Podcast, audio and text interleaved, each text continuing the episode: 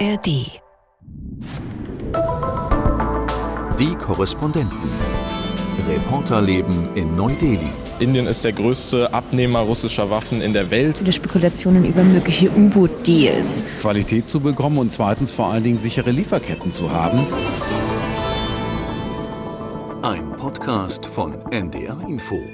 Hallo und Namaste, schön, dass ihr wieder dabei seid. Hier sind Matthias und Peter. Matthias O'Mahony kennt ihr ja schon. Der ist Praktikant seit einigen Wochen bei uns. Ja, und wir, wir schauen hier gerade nach unten. Und was sehen wir da? Wir gucken hier in ein großes Aquarium, sehen ein paar schöne, was sind das für Fische? Die sehen eigentlich aus wie große Goldfische, oder? Ja, bestimmt was ganz Teures hier. Also das muss man, glaube ich, jetzt mal erklären, wo wir stehen. Ihr habt ein bisschen Hintergrundgeräusche. Wenn wir uns umdrehen, sitzen da auch ein paar Leute.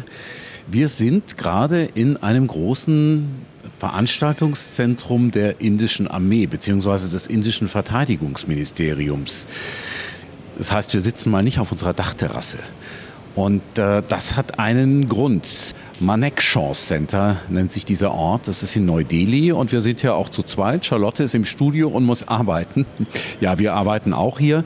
Wir begleiten den Bundesverteidigungsminister, weil der heute nämlich nach Delhi gekommen ist. Genau, Boris Pistorius, der ist heute in Delhi angekommen, ist auf einer längeren Reise durch ja, jetzt Singapur und Indonesien gewesen. Jetzt hält er in Indien und ja, ist die nächsten zwei Tage hier vor Ort. Morgen geht es nach Mumbai, da bist du dann wieder dabei. Genau, und ähm, wir waren jetzt heute Morgen, sind wir zu einem Hotel gefahren, zum Hotel Lila. Da hat äh, Pistorius, der ist gestern spät abends übrigens gekommen schon, übernachtet. Das war eine sogenannte stille Ankunft. Das ist so, ein, so eine Bezeichnung für solche Ankünfte, wo dann nicht die Band oder die Blaskapelle am Flughafen steht, sondern wo eine Politikerin, ein Politiker ankommt, die Treppe runtergeht, unten eine kleine Delegation steht und diese kleine Delegation Hallo sagt und guten Tag und willkommen und dann geht es ins Hotel und dann schläft man da. Und die offizielle Ankunft ist tatsächlich erst am Tag drauf. Das ist heute gewesen.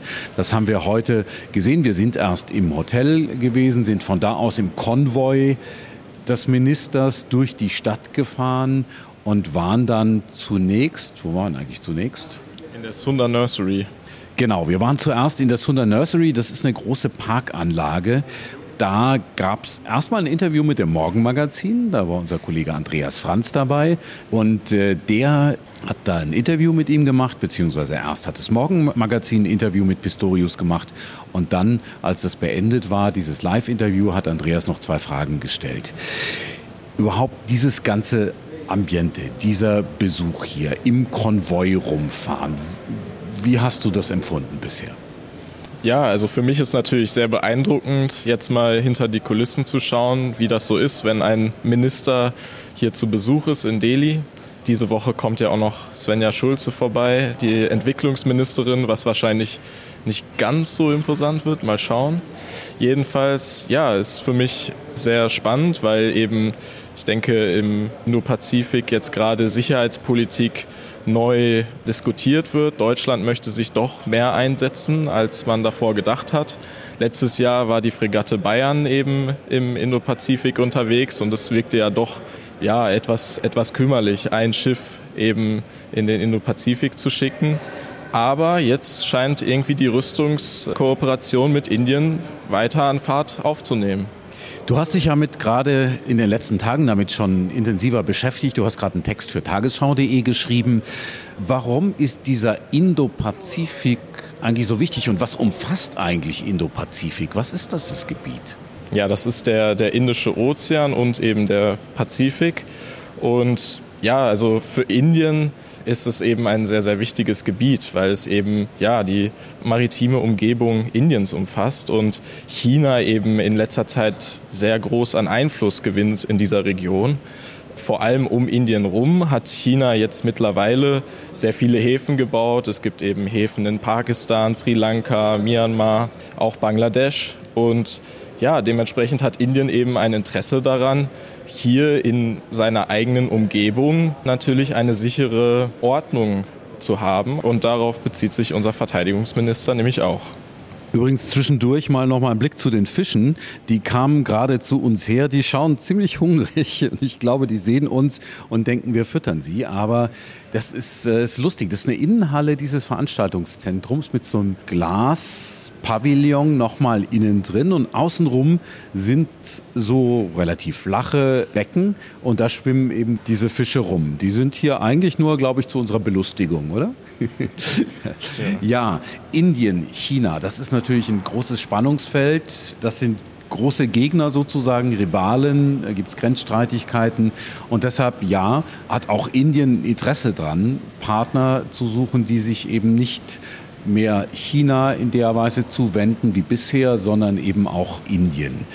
Thema Rüstung, wie sieht es denn überhaupt aus? Indien ist eine Regionalmacht hier, hat eine große Armee, aber woher kriegen die eigentlich ihre Rüstung, ihre Rüstungsgüter? Was haben die da überhaupt?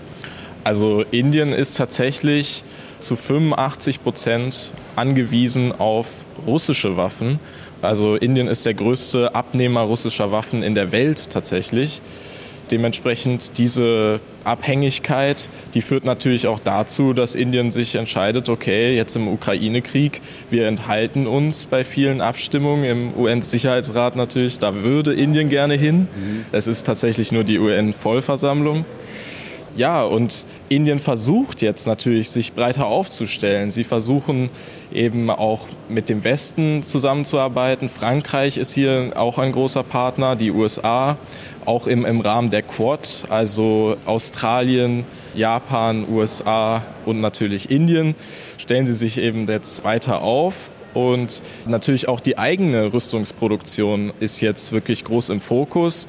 Der eigene Flugzeugträger ist fertig. Sie haben jetzt bald ein eigenes U-Boot, atomangetriebenes U-Boot, mit dem sie eben auch eigene Atomwaffen, die sie auf einer eigenen ballistischen Rakete abfeuern können. Also man sieht, es tut sich hier doch einiges. Und auf lange Sicht möchte natürlich Indien so selbstständig sein wie möglich. Ja, und jetzt geht es eben auch darum, dass hier möglicherweise während des Besuchs des Bundesverteidigungsministers, der im Moment, während wir uns hier unterhalten, mit dem indischen Verteidigungsminister zusammensitzt und spricht und dann auch noch ein Mittagessen hat, dass da ein größeres Geschäft möglicherweise abgewickelt wird, wo der Verteidigungsminister nur am Rande steht, weil es ist natürlich nicht das Verteidigungsministerium oder die Bundesregierung, die dieses Geschäft macht, aber die spielt eine große Rolle. Es geht nämlich um U-Boote.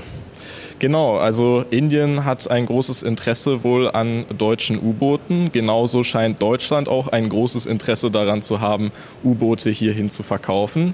Und zwar die Firma TKMS ThyssenKrupp Marine Systems, die stellt gerne sechs U-Boote Indien zur Verfügung. 4,9 Milliarden Euro wären das. Bis jetzt scheint noch nichts endgültig abgeschlossen zu sein, aber es läuft wohl darauf hinaus. Genau, das war ein, ein koreanisches Unternehmen und das ist TKMS in Kiel. Im Rennen jetzt noch offiziell, aber wir haben gehört, dass so eine Art Vorvertrag abgeschlossen werden könnte äh, in Mumbai. Und das hieße dann, dass die indische Seite sich doch schon sehr den Deutschen zuwendet. Und das ist auch ein Teil der indischen Sicherheitspolitik, nämlich dass sie sich abwenden alleine von den Russen. Es ist sehr viel französisches Militärmaterial bisher, aber die Deutschen waren noch nicht sehr in diesem Markt drin. Es geht den Indern natürlich auch darum, erstens mal äh, Qualität zu bekommen und zweitens vor allen Dingen sichere Lieferketten zu haben, weil sie auch sehen, dass was russisches Militärmaterial anbelangt, dass es da große Nachschubschwierigkeiten gibt, dass die indische Luftwaffe zum Beispiel keine Ersatzteile mehr bekommt für russische Kampfjets und das sind alles Probleme, die die jetzt hier haben. Eigentlich wollen die Inder so ähnlich agieren wie die Deutschen und die Europäer auch. Sie wollen sich diversifizieren. Sie wollen sich nicht von einem abhängig machen. Sie haben bisher eine große Abhängigkeit von den Russen. Wir haben bei vielen Sachen eine große Abhängigkeit von China. Ja? Und äh, ich glaube, das machen die Inder auch. Du hast gerade Quad erwähnt. Ich finde eines spannend bei diesen ganzen politischen Veranstaltungen, wo Indien eine Rolle spielt. Wir haben Quad. Das ist aber ein westlich orientiertes Forum. Wir haben BRICS, das ist ein Forum des globalen Südens. Wir haben sowas wie die SCO, diese Shanghai Cooperation Organization. Da ist China drin, da ist Russland drin. Ein Charakteristikum der Inder ist, wenn man da drauf schaut, wo sie sich überall treffen mit Leuten, mit anderen Staaten, dass sie sich nicht so wirklich an eine Gruppe binden. Sie wollen Multilateralismus, sie wollen mit ganz vielen gute Beziehungen haben und wollen sich aber nicht irgendwie einem Bündnis zuwenden. Nicht dem Westen, nicht China, natürlich nicht China und auch nicht Russland. Was hat dich heute eigentlich am meisten beeindruckt? Du hast ja vorhin schon gesagt, so allgemein hinter die Kulissen schauen. Wir hatten jetzt schon ein paar, Zeremonien militärische. Was hat dich am meisten beeindruckt? Es war auf der einen Seite waren wir am National War Memorial, am Kriegsdenkmal am Indischen. Es war furchtbar heiß da. Wir standen da in der glühenden Sonne wir haben heute so, na, so 38 Grad ungefähr. Und äh, danach waren wir hier vor diesem Veranstaltungsgelände und da war mit militärischen Ehren ist da der Bundesverteidigungsminister empfangen worden. Dann hat er so eine Ehrenformation abgeschritten. Ist das irgendwas, was dich beeindruckt oder findest du das irgendwie ein bisschen langweilig? Nö, also ich fand das schon beeindruckend. Ich fand auch beeindruckend den indischen Verteidigungsminister und generell einfach mal den deutschen Verteidigungsminister so live zu sehen, wenn man die oft im Fernsehen sieht. Ja, und sonst für mich als Praktikanten ist es halt einfach super spannend, hier Kontakt aufzunehmen mit der Presse, mit den ganzen Korrespondenten, aber auch sind ja doch einige auch aus Deutschland angereist. Und ja, ich habe das Gefühl, das ist hier sehr offen, man kommt sehr schnell ins Gespräch. Wirklich eine super Möglichkeit für mich.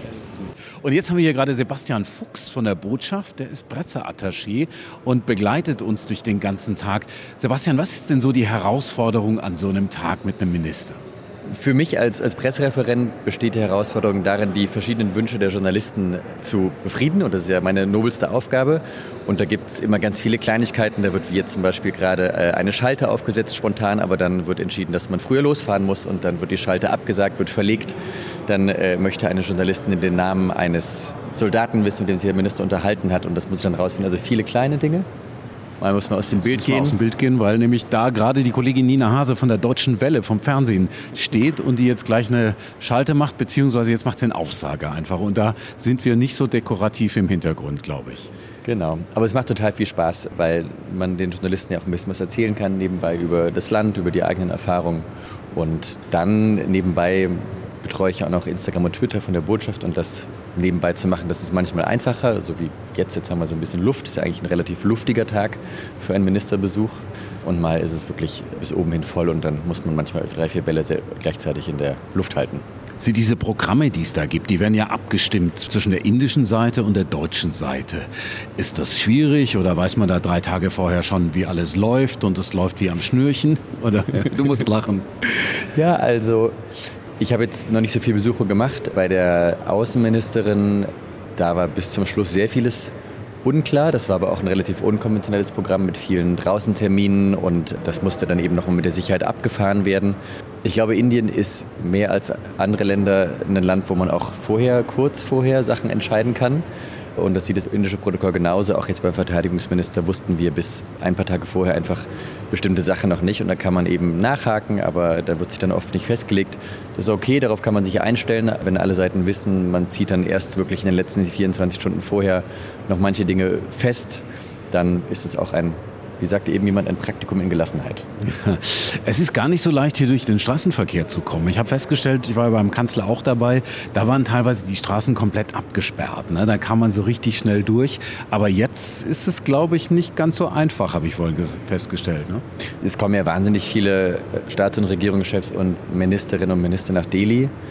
Und äh, ich glaube, da ist es einfach würde ich jetzt mal so schätzen, nicht dem Verkehr zuzumuten, dass man jedes Mal komplett alle Straßen absperrt, wenn irgendein Minister da ist. Und deswegen behält man sich das eben für die Staats- und Regierungschefs vor, dass da eben vorher abgesperrt wird. Aber bei den Ministern, so wie jetzt, haben wir eben ein Polizeileitfahrzeug, was manchmal, also was uns auf jeden Fall viel bringt, aber ist eben nicht dasselbe wie eine ganz leere Straße. Aber das ist auch von Land zu Land unterschiedlich. Ich weiß noch, ich war einmal in Brasilien bei meinem Praktikum beim Generalkonsulat. Da kam Roland Koch, damaliger Ministerpräsident von Hessen, und da wurden alle Straßen äh, freigeräumt. Also kommt ein bisschen wohl auch aufs Gastland an. Ah ja, okay. Na, das ist hier wahrscheinlich wirklich sehr schwierig. Und selbst mit Blaulicht kommt man hier, glaube ich, kaum durch die Straßen durch. Man muss es schon alles absperren. Es geht schneller, aber manchmal ist der Knoten einfach zu, zu fest. Ja, jetzt ist hier gerade die Hektik ausgebrochen, weil wir gleich ins Auto müssen und äh, in den Bus müssen, mit dem Minister dann Richtung Residenz, also des deutschen Botschafters zu fahren. Hier gibt es das Vorkommando, hier gibt es die Busse. Sprechen wir hier mal. Hier sitzt nämlich meine Kollegin Nathalie Mayroth. Die arbeitet vor allen Dingen für Print und für Online. Für wen arbeitest du eigentlich? Hallo, ich bin Nathalie. Ich bin die Korrespondentin von der Taz in Berlin. Aber du bist nicht die Korrespondentin von der Taz in Berlin, du bist die Korrespondentin von der Taz in Mumbai, oder? So kann man es natürlich auch sagen, ja. Was ist für dich spannend an diesem Besuch hier? Ich meine, natürlich ist es interessant, wenn Leute aus Deutschland sich für Innen interessieren. Und wir haben jetzt auch schon gehört, dass aus dem Verteidigungsministerium in so hoher Position schon lange niemand mehr da war. Und da ist natürlich spannend, ähm, in welche Richtung wird das gehen? Und ähm, es gibt auch total viele Spekulationen über mögliche U-Boot-Deals. Und darauf sind wir, glaube ich, alle gespannt. Was wir jetzt schon erfahren haben, ist, dass Indien sehr abhängig ist von Rüstungsgütern aus Russland und die halten wohl auch. Mal sehen, was Deutschland so zu bieten hat. Ja, ich habe aber auch schon gehört, dass viele nicht halten. Ne? Da haben wir in dem Podcast vorhin schon drüber gesprochen, dass eben die Ersatzteile vor allen Dingen fehlen für viele dieser Rüstungsgüter, vor allen Dingen für die Flugzeuge und das für die indische Luftwaffe auch richtig ein Problem ist inzwischen. Ne? Das kann man sich natürlich gut vorstellen. Man hat ja auch in vielen Ländern gehört, auch in Deutschland, dass es gar nicht so leicht ist, dieses militärische Gut instand zu halten. Vor allem braucht man das ja gar nicht immer. Aber in Indien gibt es ja kontinuierlich Konflikte an den ganzen Grenzen, sei es jetzt Pakistan oder sei es China. Deswegen ist da dieses große Interesse da. Und natürlich ähm, schaut man, was der Westen so anzubieten hat. Dafür muss man natürlich auch tiefer in die Tasche greifen. Deswegen hat Indien auch Interesse, im Land selber zu produzieren. Und das macht es schon mit Russland. Ich muss übrigens dazu sagen, der ganze Lärm im Hintergrund, das sind die Leute hier in der Residenz des Botschafters. Die Residenz des Botschafters ist eben das Wohnhaus, das Wohngebäude des Botschafters. Das ist hier in Neu-Delhi auf dem Gelände der deutschen Botschaft, also mit hohen Mauern außenrum. Gibt auch etwas Sicherheit, bevor man hier reinkommt. Und jetzt sind wir in einem großen Saal. In der einen Ecke steht ein Flügel drin, in der geht es durch in einen anderen Raum noch. Da treffen wir den Botschafter regelmäßig zu Hintergrundgesprächen. Und jetzt im Augenblick geht es darum, dass ein Pressestatement des Bundesverteidigungsministers vorbereitet wird. Der hatte ja gerade mit dem indischen Verteidigungsminister gesprochen und der ist jetzt auch unterwegs hierher in die Botschaft und das ist dann das Erste, was hier stattfindet und da können wir auch filmen und da können wir auch aufnehmen. Und jetzt gucken wir mal, was noch passiert. Äh, schön, dass ich Sie alle wiedersehe oder das erste Mal sehe. Ähm, einige von uns sehen uns ja täglich und nächtlich, hätte ich fast gesagt. Schön, dass Sie da sind. Ich komme jetzt gerade äh, quasi fast direkt von meinem ersten Gespräch mit dem indischen Kollegen Singh. Wir haben darüber gesprochen, dass unsere Verbindung, unsere strategische Partnerschaft mehr an Dynamik gewinnen soll und muss vor dem Hintergrund der aktuellen Entwicklungen in der Region, aber auch weltweit. Und wir stellen, haben beide festgestellt, dass die Verteidigung gerade aufgrund unserer gemeinsamen strategischen Partnerschaftserfahrung, das Thema Verteidigung in besonderer Weise eine Säule dieser Partnerschaft zwischen beiden Ländern ist, war und in Zukunft sein wird. Und dazu gehören eben. Peter Horn, die Hörfunk. Ähm, Nochmal zurück zur Rüstungskooperation. Wo stehen wir Deutsche da? Die Amerikaner waren schon da, die Franzosen sind schon lange da, die Russen, über die haben wir schon gesprochen. Wo sind wir da? Was man definitiv sagen kann, wir sind herzlich willkommen und man freut sich darauf, wenn wir mehr machen, als wir bisher getan haben, denn das ist genau die Feststellung, die wir treffen müssen. Wir waren bislang sehr zurückhaltend aus guten Gründen, aber die Welt hat sich verändert. Darauf zu reagieren ist Aufgabe von verantwortlicher Politik und deswegen beschäftigen wir uns damit. Es gibt keinen Zweifel daran, dass gerade Indien äh, uns sehr willkommen heißt für mehr Kooperation und das täte uns allen gut. Gibt es weitere Fragen? Sieht nicht so aus, dann vielen Dank und frohes Arbeiten. Sehr schön, lieber. So, wir sind inzwischen in einem Institut des indischen Militärs und zwar gibt es hier Innovationen, das sind äh, Start-ups, äh, die hier ihre Innovationen in Militärtechnik vorstellen. Normalerweise, wenn man an Start-up denkt, dann äh, denkt man vor allen Dingen an irgendwelche Fintechs zum Beispiel oder irgendwelche IT-Entwicklungen, aber die machen hier konkret Entwicklung von Militärtechnik. Und da sieht man zum Beispiel auch Drohnen. Was ist das hier? Du hast es hier gerade erklären lassen, Matthias. Das ist eine große Drohne, die äh, bis zu 8 Kilo mit sich tragen kann und anscheinend auch schon in 25 äh, Städten in Indien verwendet wird. Sie trägt wohl Pharmaartikel aus. Wir haben uns gerade erklären lassen, dass ja, in Zukunft nicht nur über Blinkit eine App hier, wo man äh, in zehn Minuten alles nach Hause geliefert bekommt. In Zukunft soll das mit dieser Drohne eben auch gehen.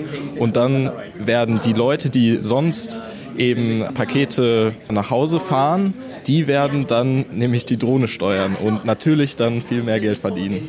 Das ist spannend. Also ich habe gerade was von Militärtechnik gesagt. Es geht hier auch um Peacekeeping zum Beispiel. Das war ja etwas, was gesagt wurde. Das heißt, es geht auch um zivile Anwendungen und nicht nur militärische Anwendungen. Aber ein Innovationstreiber ist hier tatsächlich das indische Militär, das eben so ein Institut betreibt, was solche Start-ups dann fördert. Es wurde uns ja gerade auch erklärt, wie das funktioniert. Zum einen ist es so, dass Start-ups kommen und sagen, wir haben hier eine Idee für etwas, was in der Verteidigungstechnik, in der Militärtechnik einsetzbar sein könnte. Dann gehen die hin und fragen in der Armee, bei der Marine etc., bei der Luftwaffe, könnt ihr sowas gebrauchen? Dann entwickeln die das gemeinsam. Oder es ist umgekehrt, dass irgendein Heeresteil, die Armee, also das Heer, die Marine, die Luftwaffe sagen, wir bräuchten irgendein spezielles Gerät und dann gehen die ans Institut und dann suchen sie Startups, die sowas machen können. Hast du sowas in Deutschland schon mal gehört?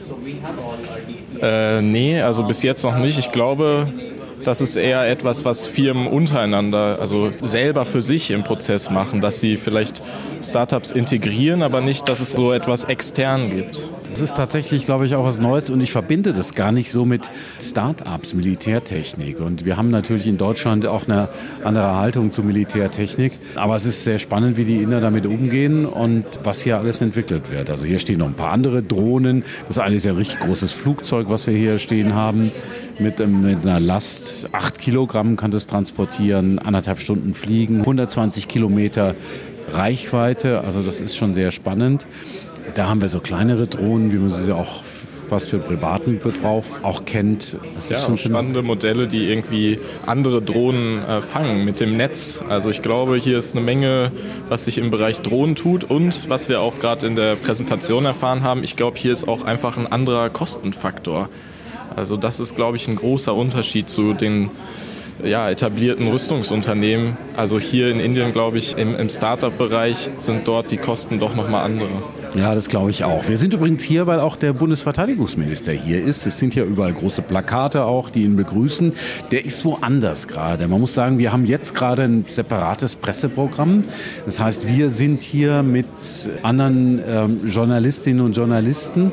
Uns wird das hier gezeigt. Der Minister war anscheinend auch schon hier. Der hat das auch schon gesehen. Der spricht jetzt noch mit Leuten hier in dem Institut. Wir begleiten ihn gleich wieder. Wir fahren gleich wieder weiter mit ihm. Aber es ist jetzt ein Termin, den wir hier mal nur alleine machen. Und der Minister, dem wurde das separat gezeigt, weil man muss sagen, also die gehen auch sehr auf uns ein. Also es ist jetzt nicht so, dass wir nur daneben stehen, sondern man erklärt uns, wir können fragen. Das ist natürlich toll hier. Also insofern bisher ein ziemlich spannender Tag eigentlich, oder? Ja, auf jeden Fall. Das ist doch mal was anderes als im Büro zu sitzen. Hier äh, habe ich heute eine Menge erlebt. Ja. Ja, und ähm, jetzt werden wir demnächst weiterfahren. Wir fahren wahrscheinlich, glaube ich, ich habe den Plan gar nicht so ganz im Kopf, müsste ich nachschauen. Wir fahren dann, glaube ich, wieder ins Hotel zurück, ins Hotel Lila. Und da ist nochmal ein Hintergrundgespräch mit dem Bundesverteidigungsminister. Solche Hintergrundgespräche, die können wir nicht aufzeichnen, da können wir auch nicht draus zitieren, aber da erfahren wir Dinge, die möglicherweise auch ganz spannend sind. Und da kriegt man so ein bisschen die Farben, so die Zwischentöne. Da wird nichts Geheimes verkündet, das ist auch nicht Herrschaftswissen da, aber es sind so Dinge, die man vielleicht nicht so ganz öffentlich sagen würde. Ja, jetzt wird gerade hier nochmal eine Drohne angeschaltet, die piepst gerade. Also hoffentlich fliegt die jetzt nicht los. Schauen wir mal. Genau. Nina, ähm, du bist hier für die Deutsche Welle. Erzähl mal, was du machst. Was ich hier mache oder was ich in Berlin mache? Was dich dazu bringt, dass du aus Berlin nach Delhi geflogen bist. Ja, ich bin äh, Chief Political Correspondent bei der Deutschen Welle im Hauptstadtstudio, bin also da in Berlin und bin da zuständig für das Kanzleramt und das Verteidigungsministerium. Wir sind so ein kleines Team von festen Korrespondenten. Und äh, wenn es vor allen Dingen, wenn es in so Überseegebiete geht, dann versucht die Deutsche Welle immer mit an Bord zu sein, weil man einfach viel mitkriegt von der Stimmung, wie Deutschland wahrgenommen wird vor Ort wie aber auch eben unsere Kabinettsmitglieder äh, sich verhalten, wenn sie auftreten im Ausland. Und das ist eben die C-Region der Deutschen Welle. Wie war das heute so? Also was, was ziehst du heute aus dem Tag? War es ein interessanter Tag? Hast du was Neues erfahren? War irgendwas besonders erstaunlich? Heute in Indien, es war wahnsinnig heiß. Was neu war, war für mich tatsächlich die militärischen Ehren. Also ich war schon bei ein paar militärischen Ehren, auch natürlich, wenn der Bundeskanzler Gäste empfängt in Berlin. Ähm, und dann ist es normalerweise so, dass eben äh, der Bundeskanzler oder auch der Verteidigungsminister mit seinem Gast zusammen dann auf dem roten Teppich läuft und im Prinzip begrüßt die anwesenden äh, Militärangehörigen. Und hier war es so, dass unser Verteidigungsminister alleine gelaufen ist auf dem roten Teppich. Und dann gab es bei uns ein bisschen unter den Journalisten so eine Diskussion. Ist das jetzt was, was von Land zu Land abhängig ist? Also werden da Unterschiede gemacht, weil wir dieses Protokoll eben nicht kannten, dass da der Gast alleine läuft, während eben der indische Verteidigungsminister ihm zugesehen hat. Das war für mich echt ungewöhnlich zu sehen. Er hat da schön im Schatten gesessen. Unser Minister lief dann bei 35 Grad äh, auf dem roten Teppich. Aber das scheint so zu sein, dass das in Indien einfach üblich ist. Der Gast läuft alleine. Das stimmt. Das habe ich beim Kanzler auch so gesehen, als er hier war. Der ist auch alleine gelaufen. Und in dem Moment habe ich mich auch gefragt, ist das normal, dass man den da einfach laufen lässt? Oder ist das etwas, was jetzt für Einzelne nur gemacht wird? Vielleicht in verschiedenen Abstufungen. So. Sag mal, die Deutsche Welle, vielleicht müsst ihr noch mal was dazu sagen. Deutsche Welle TV. Wer ist eigentlich euer Zielpublikum? Die 100 Millionen Dollar Frage. Unser Zielpublikum ist die ganze Welt. Es ist sehr divers. Wir haben Programme in 32 Sprachen und wir haben zig Ausspielwege. Früher war es ganz klar, Deutsche Welle ist für das deutsche Publikum im Ausland. Wer zu lange nicht mehr in der Heimat war, hat Deutsche Welle gehört im Radio und hat sich dann gefreut, wenn er Schlager gehört hat auf Deutsch. Das ist aber wirklich sehr, sehr, sehr, sehr, sehr, sehr lange her. Mittlerweile haben wir ähm, Fernsehprogramm in vier Sprachen, also Englisch, Arabisch, Spanisch und Deutsch. Wir haben aber Radio- und Online-Angebote äh, in weiteren 26 bis 27 Sprachen. Und vor allen Dingen, was wichtig ist, diese ganzen kleinen Sprachabteilungen arbeiten auch sehr, sehr viel mittlerweile auf Social Media. Also die machen Facebook, die machen Telegram, die machen WhatsApp, Radiosendungen in Afrika zum Beispiel, unsere afrikanischen Sprachen eben die versuchen da zu sein, wo die Zielgruppe ist. Und das ist eben in der ganzen Welt. Die Hauptzielregionen der Deutschen Welle sind Asien und Afrika. Und das ist natürlich auch ein Grund, warum ich jetzt hier dabei bin. Ich will natürlich sehen, wenn der neue deutsche Verteidigungsminister zum ersten Mal hier auf einer riesengroßen Asienreise ist, weil das auch unser Publikum interessiert. Und was dann interessant ist, ist, dann laufe ich irgendwo rum und eine Kollegin von einem indischen Sender erkennt mich, weil die eben Deutsche Welle auf Englisch guckt und da tauche ich auf. In Deutschland würde ich mal behaupten, kennen mich nicht so viele. das ist ein bisschen umgekehrt bei uns, genau. Wenn wir irgendwo sind, dann werden wir gefragt, ARD, A gehört hier zur Deutschen Welle so, DW. Es ist überall in der Region hier so. Tatsächlich in Indien, Bangladesch hatte ich das neulich, in Afghanistan hatte ich es schon. Die Deutsche Welle kennt man, und die ARD kennt man überhaupt nicht. Ja? Das dann auch noch zu erklären, das ist auch nicht so einfach zu erklären. Die Deutsche Welle ist ja kein ARD-Sender, aber die gehört dann trotzdem irgendwie dazu. Ne? Genau, wir sind Teil der ARD-Familie tatsächlich, aber es gibt eine Abmachung. Eigentlich ist die ARD zuständig für Berichterstattung in Deutschland und die Deutsche Welle für Berichterstattung außerhalb Deutschlands. Aber wir gehören alle zum öffentlich-rechtlichen. Wir sind jetzt anders finanziert, eben nicht über Gebührengelder, sondern direkt über Steuergelder, was wieder aber auch nicht heißt, dass wir ein Regierungsinstrument wären. Dieser Vorwurf kommt auch manchmal überhaupt nicht. Ich kann berichten über Kabinettsmitglieder, über deutsche Politik, wie ich möchte. Niemand funkt mir da rein. Wir haben aber eben den Auftrag, auch die deutsche Diskussion mit in die Welt zu tragen. Und das machen wir aber unabhängig. Ja, wir machen das manchmal so, dass wir die O-Töne, also nicht die fertigen Beiträge, sondern die O-Töne, musst du rangehen oder? Mein Kameramann schreibt mir jetzt, wir müssen jetzt gleich wieder schalten. Um oh je, erzählen, jetzt musst du gleich weg, ja. So Dann genau. äh, glaube ich, war das super jetzt und super spannend, aber so läuft halt einfach ein Tag. Ganz herzlichen Dank. Nina. Genau, ja? genau. Wir sitzen nicht nur in schönen Hotelpools. Das heißt, jetzt machst du eine Live-Schalte, ne? Jetzt mache ich eine Live-Schalte wieder für die DW. Wunderbar, viel Erfolg. Dankeschön. So, oh, jetzt ist es geschafft. Ich hatte gerade noch eben die Kollegin Nina Hase von der Deutschen Welle vom DWTV und jetzt äh, bin ich endlich im Studio. Und ich glaube, wir können so langsam den Deckel beim Podcast drauf machen. Sag mal ganz kurz, wie war dein Tag? Was hast du gemacht? Ich saß hier eigentlich nur am Schreibtisch. Also ich glaube, könnte man sagen. Nee, ich war, ehrlich gesagt, ich habe einmal kurz Mittagspause gemacht, aber ich habe eigentlich nonstop hier gesessen und gearbeitet. Also kurze Beiträge, Updates, einen längeren Beitrag, dann nochmal ein Hintergrundstück jetzt über die indische Rüstungsindustrie.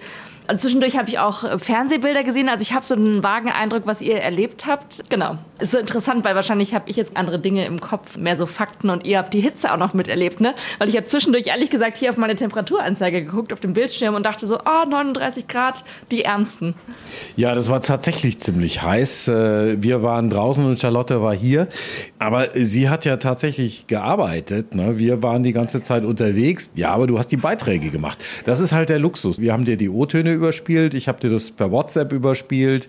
Du hast es aus dem Morgenmagazin genommen. Du hast Beiträge damit gemacht für die Mittagssendung, für die Nachmittagssendung, für die Nachrichten. Also insofern haben wir heute echt Hand in Hand gearbeitet. Und ich bin sehr gespannt natürlich auf die Hintergrundgespräche, was ihr so mitbekommen habt, so zwischen Tür und Angel, was so erzählt wurde, weil das habe ich natürlich nicht mitbekommen. Ja, da muss man einfach einen Podcast hören. Ne? Ja, das mache ich sofort, natürlich. Also, euch noch eine gute Woche und liebe Grüße. Tschüss. Tschüss. Und hier sagt auch noch Namaste. Bis zum nächsten Mal. Das war Nathalie von der Taz, die ist nämlich auch noch mitgekommen. Ciao. Die Korrespondenten. Reporterleben in Neu-Delhi. Ein Podcast von NDR Info. Hallo, mein Name ist Harald Schmidt und ich freue mich, in meiner Funktion als Schirmherr der Stiftung Deutsche Depressionshilfe wieder Gastgeber zu sein im Podcast Raus aus der Depression. In dieser Staffel spreche ich wieder mit Betroffenen und diesmal, ich freue mich sehr mit dabei, die liebe Kollegin Hazel Brugger und Howard Carpendale und frage, wie sie mit der Krankheit umgehen. Unser Experte ist Professor Ulrich Hegel, der Vorsitzende der Stiftung Deutsche Depressionshilfe. Und wenn Sie betroffen sind oder jemanden kennen, der mit dem Thema zu kämpfen hat, dann sind Sie herzlich eingeladen, sich bei uns zu informieren, wenn wir über neue Behandlungsmethoden und die Erfahrungen von Patienten reden. Allein über Depressionen zu reden, hilft schon, die Krankheit besser zu verstehen. Sie hören uns überall, wo Sie Podcasts hören können. Am liebsten natürlich in der ARD Audiothek.